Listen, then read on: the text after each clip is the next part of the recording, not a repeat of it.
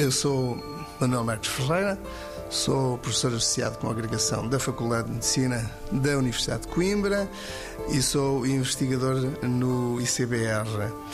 Um dos, estudo, um dos estudos foi um estudo em que fomos eh, avaliar em, doentes diabéticos e não diabéticos o sucesso do tratamento endodôntico, o sucesso das desvitalizações em termos de eh, infecções periapicais, infecções dos ossos maxilar e mandibular. E chegámos à conclusão que os doentes não diabéticos, o sucesso do tratamento das desvitalizações, do tratamento endodôntico, andava à volta dos 89,4%, enquanto que nos doentes diabéticos o sucesso baixava para os 47,8%. Claro que quando temos um problema procuramos perceber o porquê do problema e então fomos para o animal, para o rato, perceber o que é que acontecia.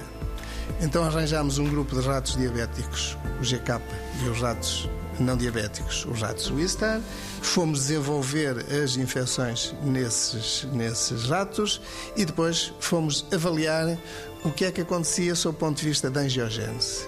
E verificamos que a relação entre dois fatores, que são os fatores angiogénicos que é o VEGF e angiotensina 2, verificamos que essa relação era maior nos ratos não diabéticos, nos Wistar, do que nos ratos diabéticos. Portanto, daí deduzimos que vão influenciar precisamente, ou, ou influenciam precisamente a cicatrização nos, no ser humano.